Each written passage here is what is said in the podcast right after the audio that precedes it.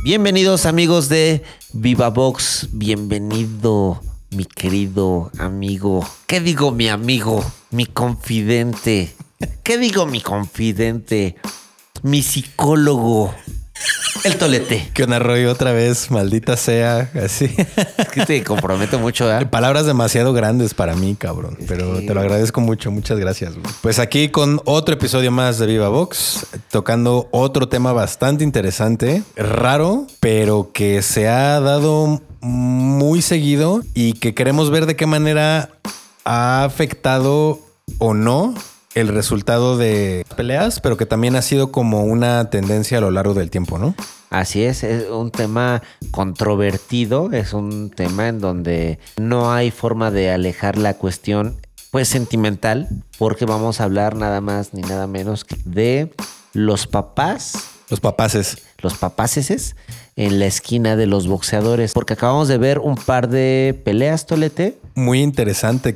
Que es bien curioso que haya pasado en dos peleas consecutivas, una tras otra. La primera, la de Crawford contra Porter, y la segunda, la pelea de Teófimo contra Cambosos. Que en las dos peleas se vio una influencia ahí medio rara por las esquinas de dos de estos boxeadores que destaca la presencia de sus padres en la, en la esquina, ¿no? el papel de el entrenador. En ambos casos, en el caso de eh, Sean Porter y de Teófimo López, primero vimos el caso de Crawford contra Porter. Sucedió que la pelea estaba relativamente pareja. Por ahí vimos algún video en donde incluso le dicen a Crawford en, en la esquina, eh, oye, vas perdiendo, tienes que apretarle. Y Terren se sorprende y dice, ¿yo voy perdiendo? ¿Cómo voy? Y hace una cara así auténticamente de sorpresa. Se levanta, le mete a todo y es cuando lanza a, a Porter al suelo. Que además Crawford tiene esta tendencia como de ser muy paciente, ¿no? Como, Muy frío. como de leer al oponente por un tiempo muy largo Sí. hasta que ya de plano entendió cómo, cómo va a atacar y ahí es Y donde hace su magia, ¿no? Sí, sí, sí. Y, y- y justo eso pasó en esta pelea porque él, con la idea de que iba ganando, se le estaba llevando ahí como tranquilo, relativamente, pero cuando le dicen, oye, vas perdiendo, él hace una cara de sorpresa, se levanta y pum, en menos de un minuto derriba a, a Porter.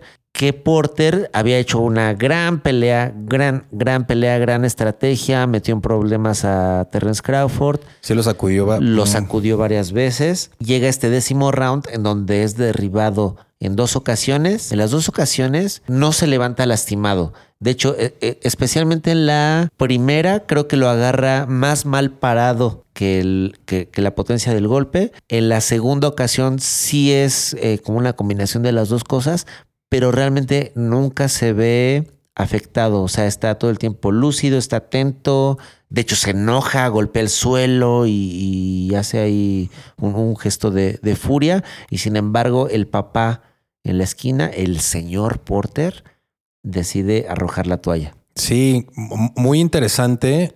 Eh, digo, comparativamente con otras peleas en donde hemos visto que cuando tiran al boxeador y que realmente se entiende la decisión de la esquina de, parar la pelea, se, nota, ¿no? O sea, se nota el daño del boxeador y por qué fue la, reacción de la esquina de haber parado en ese momento la pelea. Pero digo, aquí va a haber muchas opiniones encontradas, particularmente qué fue lo que llevó a la esquina a tomar la decisión de parar la pelea, ¿no? Porque nosotros como, como espectadores, fanáticos del, del box, que hemos visto otras situaciones en las que la esquina tomó una decisión pues muy evidente, cosa que definitivamente no había margen de maniobra para, para no parar la pelea. Sí, porque hay veces que dices, ya por Dios, arroja la Sí, toalla, ¿no? No sí, seas manchado sí. con tu O- boxeador. O incluso hasta, hasta con el mismo referino de así de, güey, ¿por qué no has parado la pelea, güey? ¿No? No consideré apto que la esquina haya arrojado la toalla, porque además ya era aquel round, ¿qué dijiste? ¿El 10? ¿El 11? ¿El 10? En el que ya había transcurrido un gran lapso de la pelea, ya, pues ya se veían madreadillos los dos boxeadores, pero creo que ya también como la intensidad con la que se estaba peleando y como con la emoción y la furia que había ya como, como en, en el lugar, tanto del público como, como por los peleadores, creo yo que Porter todavía tenía mucha más gasolina, incluso hasta para terminar los 12 rounds, ¿no?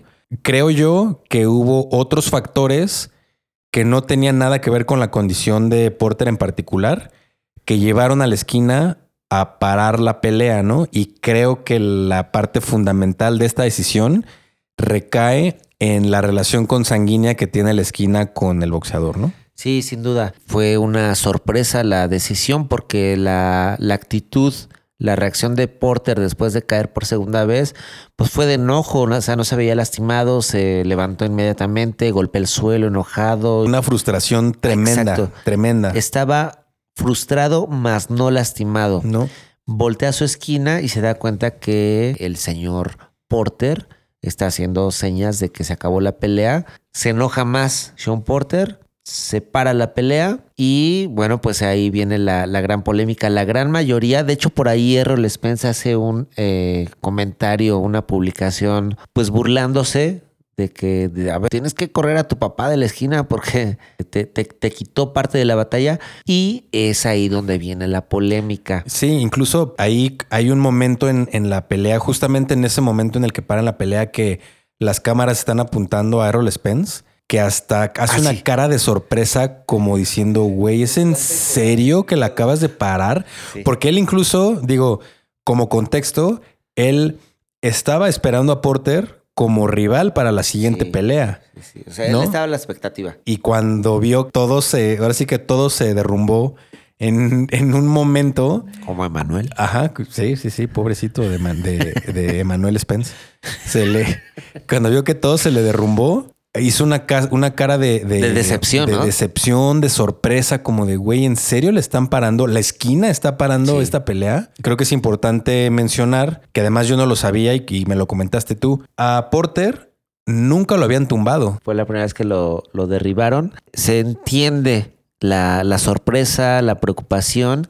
Eh, ahí en las redes sociales, en las benditas redes sociales, hubo manifestaciones en donde decían, no, es que si se tratara del Canelo ya estarían hablando de, de una confabulación, de un complot, de quién sabe qué, para... Quizás se vale porque pues cada quien puede opinar, opinar lo que se le dé su chingada gana. No, no es el caso especialmente y todo cambia cuando te enteras que en la esquina está su papá. Sí porque no hay manera. Y, ese día, eh, mi querido Tolete, que estábamos viendo la, pelea, yo seguía como encabronado, sorprendido y, seguía pensando. Y me acuerdo que hasta me dijiste, ya te clavaste, güey. porque, porque yo seguía así como serio, porque pues obviamente me pongo en el papel de entrenador y como entrenador, exclusivamente como entrenador y con todo y que pues tú me conoces, o sea, soy muy cuidadoso, lo, lo eh, cuido mucho el bienestar de mis boxeadores.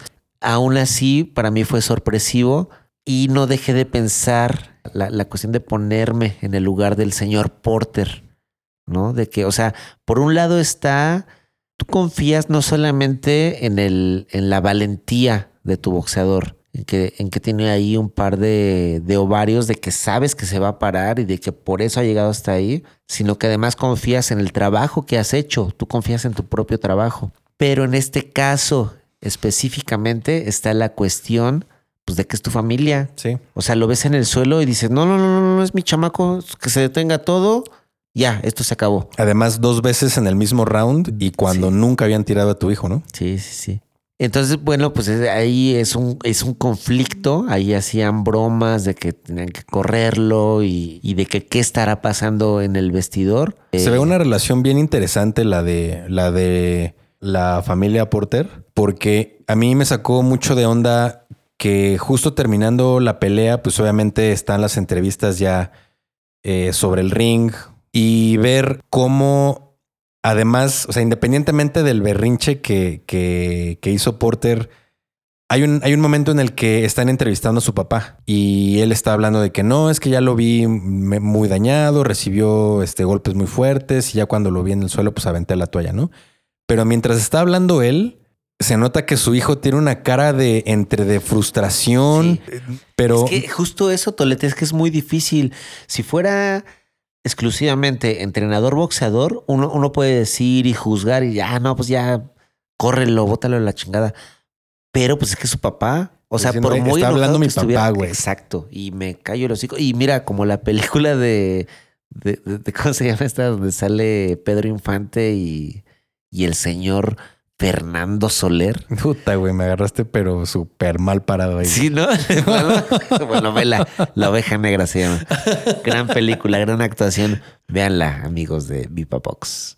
En donde hay un, un- pues un tremendo respeto, porque además está ahora- ahora para el otro lado. O sea, no nada más es de, de yo, entrenador, papá, te cuido, sino está el lado de yo, boxeador, a ti, entrenador, papá, te respeto y lo que tú me digas es lo que es y me callo el hocico. Ese es un punto importantísimo. Es como lo que tú digas es lo que es. Siento que debe haber por ahí una capa que afecta un poco el juicio, ¿no? Tal vez como boxeador puedes dar un poco más, pero ya con esa relación como de, de protección un poco ya familiar, te, te frenará, o sea, te, te limitará un poco hasta dónde puedes trazar el límite.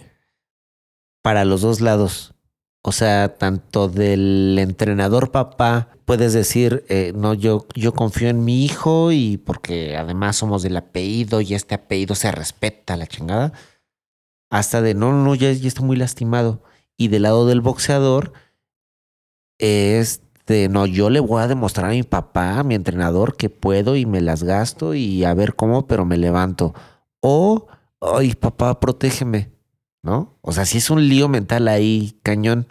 Y justo ahí eh, podemos darle entrada a lo que sucedió la semana siguiente, que es el caso de Teófimo contra Cambosos, Sí. en donde Teófimo pierde su pelea y sin embargo él con mucha seguridad declara eh, recién terminado la pelea que ganó la pelea, que él ganó 10 rounds. Y el papá viene y asegura que sí, que él ganó 10 rounds y que él es el verdadero campeón y bla, bla. Entonces, eso da a pensar que durante la pelea, round tras round en el banquillo, el señor López eh, le, le estuvo diciendo, vas ganando, vas bien, llévatelo, sigue, sigue así, sigue así. Tan convencido llegó Teófimo con el respaldo de las palabras que, de, su papá, que él sigue declarando. Yo pensé, como en el caso de Don Ty Wilder, que después iba a re- retractarse, perdón, y que además quedó muy bien. Decir, no, bueno, pues sí, perdí, ni modo, el otro es mejor, bla, bla.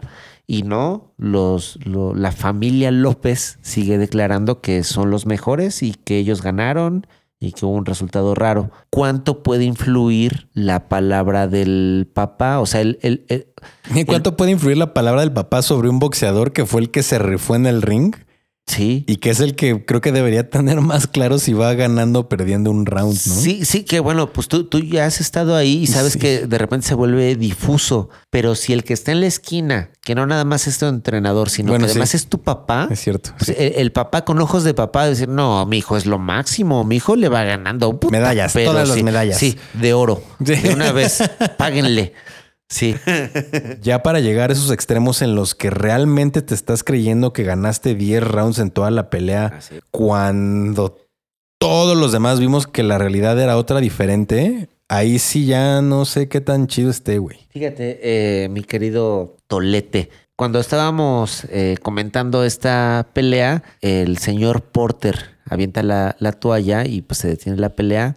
Yo, yo recordaba que, ok, aventó la toalla, se acabó la pelea, pero no siempre ya es definitorio. En algunas ocasiones, en varias ocasiones, ha sucedido que la esquina avienta la toalla, pero dependiendo de la organización, eso no define que ya se acabó la pelea. De hecho, creo que en la mayoría de las organizaciones no, no define nada. Es nada más una señal extraordinaria de que la esquina ya no quiere más castigo. Y yo había mencionado una pelea entre Luis Ritson y Michael Katsidis, en donde el boxeador británico, que es Ritson, está siendo muy maltratado, está siendo golpeado. La esquina arroja la toalla, al referee super valiéndole madre, se agarra la toalla y, y agarra la toalla y la avienta la chingada. Ah, chinga. Dice, no, que siga, que siga, que siga. Instantes después, este boxeador que se estaba siendo lastimado derriba al otro, Ah, a cabrón. Michael Katsidis, que por cierto después peleó contra Juan Manuel Márquez y perdió. Entonces, la decisión real es del referee. En este caso, el referee pudo haber decidido no, a ver, el señor Sean Porter está bien y la pelea sigue. Pudo haber sucedido así. Yo estuve investigando un poquito y, este caso, como el que comenté entre Louis Ritson y Michael Katsidis, no es el único. Han, han pasado varios casos en donde la, la esquina avienta la toalla al ver a su boxeador lastimado. El referee reacciona eh, sacando la toalla del ring y, y diciendo que sigue la pelea. Y todas las veces el boxeador por el que habían aventado la toalla acabó siendo noqueado. Entonces eso revirtió mi, mi comentario original ¿Cómo, cómo? O sea, o sea, el 100% de las veces. de los que vi. Ajá. Ah, bueno, de- digamos que ha, ha habido casos en los que cuando la esquina avienta la toalla, ese boxeador gana la pelea. No vi ninguno. Ninguno de esos. Ninguno, ningún caso vi o sea, así. el que o sea, la esquina que avienta la toalla, el boxeador pierde. Acaba noqueado. Sí. Lo cual revierte mi comentario de que si Porter hubiera seguido, quizás hubiera tenido mayor oportunidad. o sea- Estadísticamente tal vez, ¿no? Pero Sí. en las consideraciones de esta pelea en particular, quién sabe. Y eso me llevó a ponerme muy en el lugar pues, del papel como entrenador. O sea, tú conoces a tu boxeador, tú sabes cada gesto, cada movimiento, el color. Hace poquito lo, había comentado yo ahí con el equipo de que a, nuestro querido Alan el Gallito eh, fuimos a hacer un, un- trabajo de sparring y en algún momento pues se vio muy lastimado y estaba pálido, pálido pero transparente desde las pantorrillas hasta la frente y, y que además yo le aplaudí mucho de que él se levantó y me gustó mucho su actitud porque siguió peleando, pero yo lo conozco. O sea, yo, yo sé cuáles son sus límites y eso que no lo conozco desde que nació. Imagínate el caso del señor Sean Porter, Claro. no solo las estadísticas, sino de que sí lo entiendo, sí lo entiendo. Ya ahorita en frío, ese, ese día estaba yo muy encabronado porque quería seguir viendo la pelea, pero ya en frío, muy probablemente hubiera tomado la misma decisión porque pues, tú conoces cada rasgo de tu atleta. El caso contrario con, en la pelea de Teófimo, ¿no? Que fue más bien como una, como ponerle una venda en los ojos a, a la familia, ¿no? Un poco. Así es. O sea, ¿cuánto lo estás afectando? O sea, por un lado, aparentemente, fíjate la, la ironía, ¿no? Por un lado, aparentemente lo afectas porque le estás parando un resultado que, que quizás sí o no pudo haber dado la vuelta. Y por otro lado, le cegaste al grado de que él sigue creyendo de que ganó la pelea cuando realmente no la ganó Sí. y que estuvo lastimado y que tiene un corte terrible que seguramente va a repercutir en peleas eh, futuras. Eh, ya decidieron que van a cambiar de división, pero el papá ahí tiene que dejar de tener tanto protagonismo porque ya le está afectando. Excluyendo los casos de Teófimo y de Porter, podríamos mencionar a que Lomachenko. El caso de Lomachenko, de Basil Lomachenko, también es entrenado por su papá. Le ha ido bien, o sea, no nada más toma las decisiones eh, boxísticas, es decir, arriba del ring, sino que le ayuda, le asesora en las negociaciones, a elegir rivales. Inteligente, pues como, como es el boxeo frío de ahora, eh, le ha ayudado a, a mantener sus buenos resultados, sus buenos números pero al mismo tiempo a ser cuestionado. O sea, la verdad es que Lomachenko es un gran boxeador. No me queda duda que es un gran, gran, gran boxeador. Tiene eh, cualidades incluso extraordinarias. Hace muchas cosas que la gran mayoría de los boxeadores no hace. Es una máquina, Es, es una máquina y es espectacular, pero ha tenido muy poca oposición. Y ¿A la- quién se parece? Así es.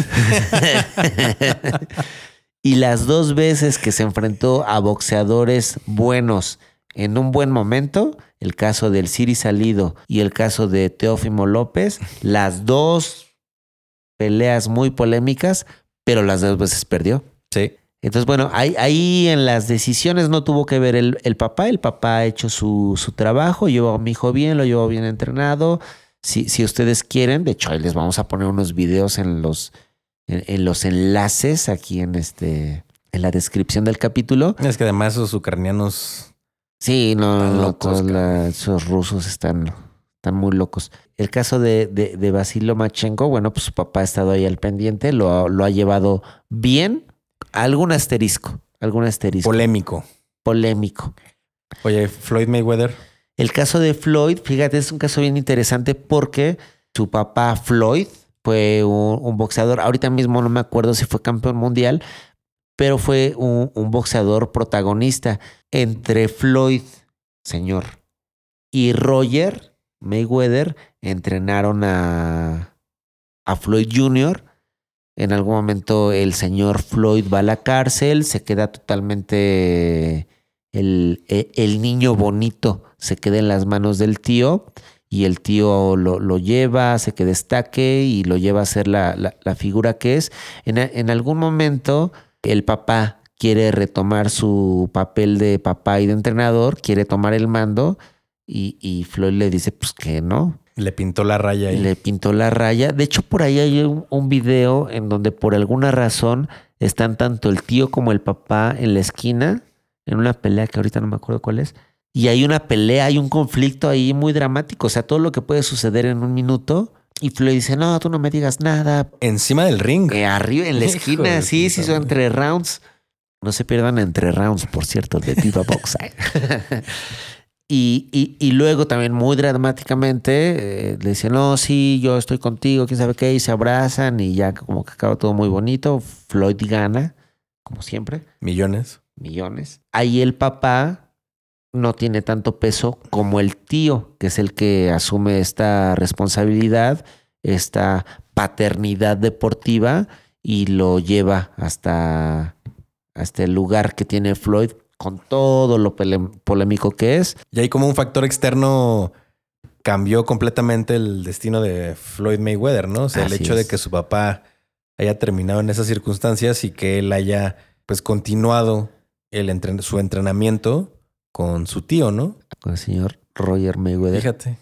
que además fue derrotado por Julio César Chávez. Uy. Ándele, chingao. Dos veces. Por si quedaba duda. Así es. Entonces, es- esta figura paterna no siempre tiene que ser negativa como los casos que, que mencionamos. También está el caso de David Benavides, que hasta ahorita va pues muy bien. Han, han sabido llevar su, su carrera. Hace rato ah, mencionábamos el caso de Luis Ritson, que se enfrenta a Michael Katsidis. Lo llevan bien, era un boxeador bueno, es un boxeador bueno. También relación familiar ahí. Relación familiar. la- eh, el señor Ritson Ya. es el que decide aventar la toalla. Tiene una buena reacción Luis Ritson, pero ya estaba muy lastima- lastimado, perdón, y Michael Katsidis pues define la pelea.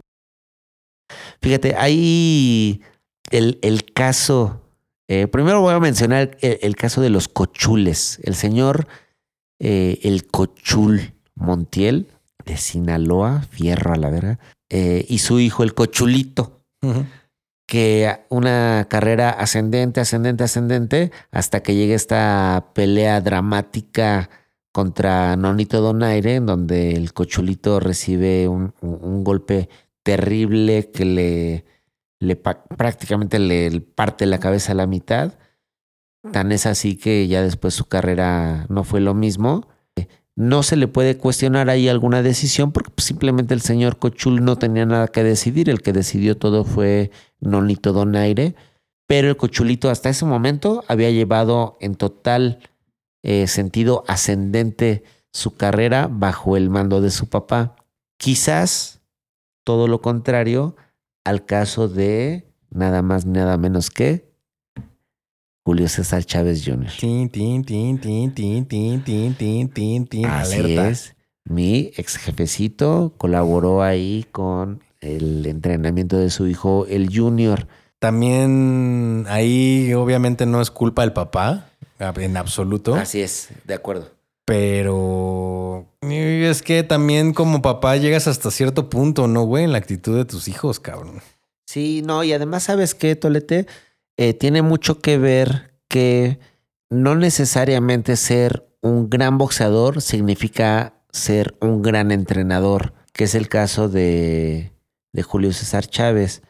Como boxeador es una gran, gran, gran figura, es, eh, es una leyenda, personalmente es mi máximo ídolo, para mí está a la altura de Mohamed Ali, pero como entrenador cambia, cambia totalmente porque pues, necesitas ahí una eh, capacidad de, de, comunicación, necesitas una capacitación, necesitas ser, eh, saber programar.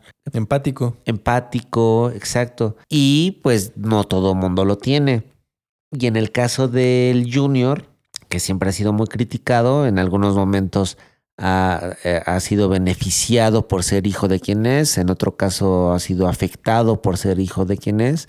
Pero bueno, Chávez Jr. De, de, ser un prospecto a convertirse en el primer campeón mundial de peso mediano de México, pasó a ser, pues ya lo habíamos dicho, Tolete, pero es un meme viviente. Pobrecito, cabrón. Así es, y, y, y una pena porque pues es pues es un buen chico, o sea, no le hace daño a nadie, pero ha perdido toda seriedad, toda credibilidad. El papá, con todo lo serio que es, no lo ha podido mantener en línea. ¿Cómo estuvo este episodio de, de la invitación cuando peleó Chávez? ¿Cómo, ¿Cómo, estuvo? Que los hijos ya no le hablaban por por qué fue, güey. Ah, es no me acuerdo cómo estuvo ese pedo. Chávez, el señor Chávez, hace esta pelea de exhibición con ah, el travieso. Y pues, se dice que ya es la última. Ahora sí, ahora sí, de veritas ya es la última. Y estaba de invitado el Canelo Álvarez ahí en el público. Entonces, en la despedida, en el último minuto de Chávez, papá, arriba del ring, llama al Canelo Álvarez y le dice que le va a ir muy bien y que, bla, que es la figura de México. Bla. Y los hijos de Chávez pues se indignan, se sienten ofendidos porque pues, era un momento familiar, porque era la última exhibición de su papá, y se dice que no hay eh, comunicación desde entonces. Entonces el Canelo es un rompefamilias aparte de es que también ahí no sé cuál era el objetivo de Chávez papá, ¿no? O sea, como de, güey, pues si es tu última pelea, pues mira, muy probablemente lo vio ahí en el público, se emocionó y dijo, bueno, yo soy la máxima figura de México. Pero no lo pudo hacer después de la pelea. Hay que decirlo, hay contratos. Mi ex jefecito sigue trabajando para TV Azteca y TV Azteca tiene contratos con el Canelo. Entonces hay que, hay que quedar bien. Hay que seguir la faramaya, güey. Hay que seguir jugando el juego, el Monopoly. O sea, la verdad, la verdad es que el Canelo no tiene una gran afición por las peleas de exhibición. Estaba ahí por una razón. Él sabía que iba a pasar. Chávez sabía lo que iba a pasar. El Junior y Omar Chávez no sabían lo que iban a pasar. Y no les avisaron. Que no les avisaron, les hubieran dicho y ahorita sería una familia feliz. No, pues si les hubieran avisado ni hubieran ido, güey. Así es. bueno, ese día Chávez Junior peleó contra la leyenda de las artes marciales mixtas, el brasileño Silva. Perdió, sorpresivamente, el Junior. Pero bueno, ahí es eh, también caso de la influencia de el, el papá en la esquina de, del boxeador. Bueno, mi querido Tolete, hay algunos casos eh, en donde la sangre también influye. El caso de los hermanos eh, Golovkin. Hay un hermano ahí que pues lamentablemente perdió la vida en la guerra. Sin embargo, sigue Gennady Golovkin con otro hermano eh, auxiliado ahí en la esquina, en donde les ha ido bien. Y Gennady Golovkin con todo y que tuvo esta derrota polémica con el Canelo, eh, mantiene su credibilidad, además es un tipo carismático, ha sido acompañado por su hermano y por el espíritu de su hermano durante toda su carrera, que le da mucha fuerza, que es un alma extra a la hora del, combate. Eh, se mantiene, es una inspiración más que un obstáculo, ha sido una inspiración todo este tiempo. Y hablando de Triple G, nos acabamos de enterar que pues, acaban de posponer su pelea por otra vez No. temas de restricciones del bicho en Japón. Maldito pinche COVID. Entonces esperemos que, que no la retrasen tanto como la de Teófimo, ¿va? Pero Sí, no. Porque además ya Gennady ya no está jovencito. No, yo ya tenía unas ganas de ver ese cabrón Sí, pelear a ver hombre. qué pedo. Y ¿sabes qué? En cuanto Gennady Golovkin cumpla los 45, Canelo va a decir se arma la tercera. No, pues sí, güey. Ya no va a ser asistido por su hermano, sino por su nieto. Ya, ya mejor espérate la revancha contra Mayweather, güey. También fíjate, mi querido Tolete, está el caso de eh, Marco Antonio Barrera, que, que yo quisiera meterlo aquí en la conversación, porque en la, especialmente en la segunda pelea contra Pacquiao, eh, Marco Barrera, pues sí, estaba siendo eh, superado por el filipino hasta que el hermano de Marco Antonio eh, interviene, no solo avienta la, la toalla, sino que se sube al ring, la sangre tiene que ver, Llama. no puedes dejarlo de lado. ¿Qué tan importante, qué tanto afecta que esté alguien de la familia en la esquina? ¿Cuánto beneficia y cuánto afecta? O sea, hemos visto casos bien particulares en los que se ha visto que esta influencia familiar de alguna manera ensombrece el desempeño de, de los boxeadores. No me equivoco, también Heini también tiene a su papá en la esquina. No Híjole, sé si sí. directamente, pero sí, ¿no? Creo que sí, güey. Creo que sí. No sé cuánto tenga que ver con este estilo frío de Heini, de que no arriesga. No sé cuánto el, el papá le diga, no, no, no, mantente, tócalo, tócalo y luego te vas. Tócalo, tócalo y luego te vas. Porque un papá no quiere ver a- a- al hijo subir.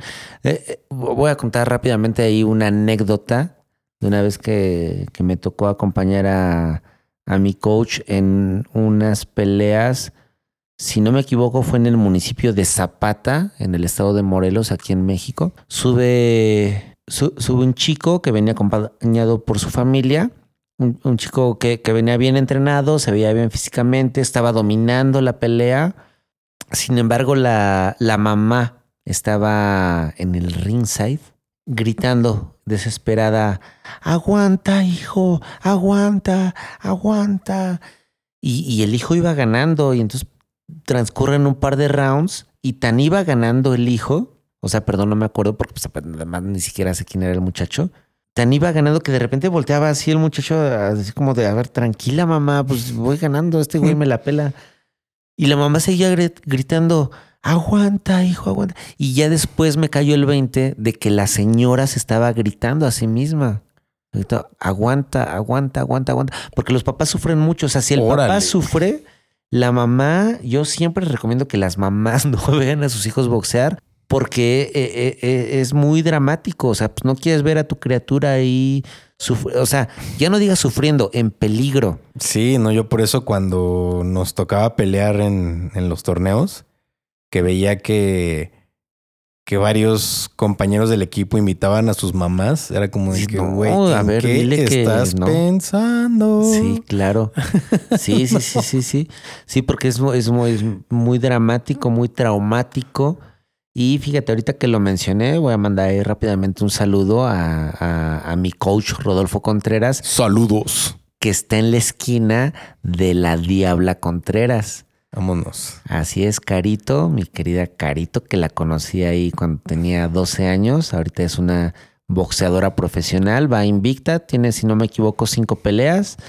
Eh, además es, es, es médico, estudió medicina y bueno, está en, en la esquina. Hasta ahorita mi coach lo, la he llevado muy bien a la, a la Diablita Contreras. Ahí un, un saludo, un abrazo a, a Cuernavaca, a la familia Contreras. Saludos hasta allá.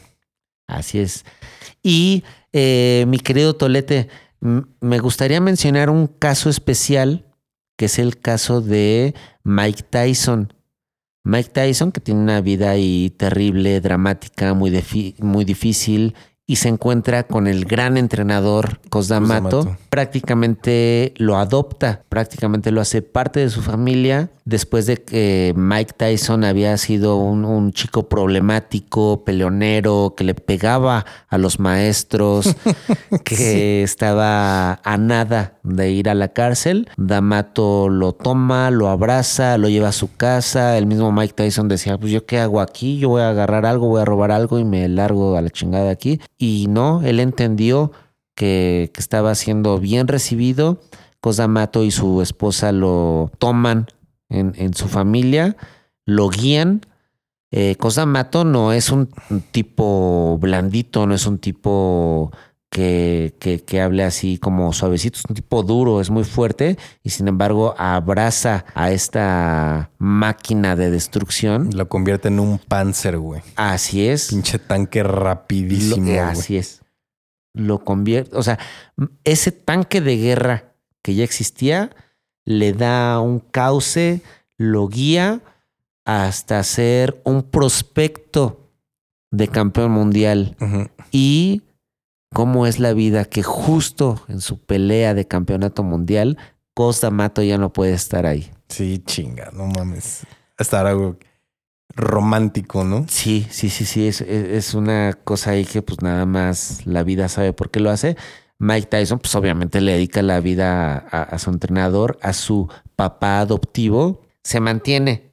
Tú, tú puedes ver las peleas de, de Mike Tyson eh, durante la, la batuta de Cosamato y es un tipo súper noble que va y efectivamente le, le rompe la cabeza a su rival, pero va y lo abraza. En cuanto ya te contaron hasta 10, voy y te abrazo y te levanto y te llevo a tu esquina. Y en cuanto pierde a Cosamato, es cuando se vuelve loco. Sí. Es cuando empieza a despilfarrar dinero, es cuando empieza a pagarle a los vigilantes del zoológico porque se quería pelear con un gorila, es porque re- regala un Ferrari. Pues hasta un poco la reacción natural de, pues de perder a tu papá, ¿no? Pues sí, de, de- de un luto, así es. ¿No? Pierde la cabeza totalmente Mike Tyson, se vuelve violento, agresivo, se vuelve un problema para la sociedad, incluso va para la cárcel y ya después no tuvo remedio, ya hasta que él tuvo la madurez, quizás hasta que él fue papá y de entender eh, la situación, fue como se volvió a alinear, a mantenerse tranquilo, pero qué importante, qué importante es tener una buena figura, no nada más de, de cuna, una buena figura paternal, sino en la esquina, una figura en la que puedas confiar, que sepa qué decidir. Híjole, Roy. Inspirador y muy interesante esta relación familiar que existe en el boxeo, como literalmente es un espectro, güey. Te puede llevar hacia, hacia cualquier lugar, güey, ¿no? Te puede transformar en otra cosa. Así es, mi querido Tolete, un papel fundamental, difícil, que en algún momento como fanático podemos cuestionar, podemos criticar, pero estar ahí eh, es difícil, es difícil, lo, lo- lo- lo cambia todo. Y bueno, pues ahí hay que agradecer a, a los papás que están ahí al pendiente, a los entrenadores que están al pendiente, se les aplaude en ambos casos. Y así es, queridos amigos de Viva Box, amigos de la Horda Boxer, eh, díganos su opinión ahí en el Instagram. Arroba de Viva Box. Si es, mándanos mensajitos, mándenos eh, sus audios. Nos gustaría mucho volver a escucharlos, que ya viene el segundo episodio de, de Viva Eh, Voz. Sí, Preguntas y respuestas. donde vamos a estar contestando ahí, eh, así en corto. No crean que editamos, no crean que consultamos Google. Nosotros así en caliente. Rápido, así en chinga, la máquina. Bueno, pero mándenos los audios por Sí, Instagram, ¿no? sí, en, el, en el Messenger de Instagram. Pues, mi querido Tolete, nos vemos en el próximo episodio de Viva Box. Muchísimas gracias, Roy. Gracias a todos y a todas y a todos por escucharnos. Los queremos mucho y les mandamos un abrazo. Cuídense mucho hasta donde quiera que estén. Muchas gracias por su atención, queridos podcast escuchas y que viva el box.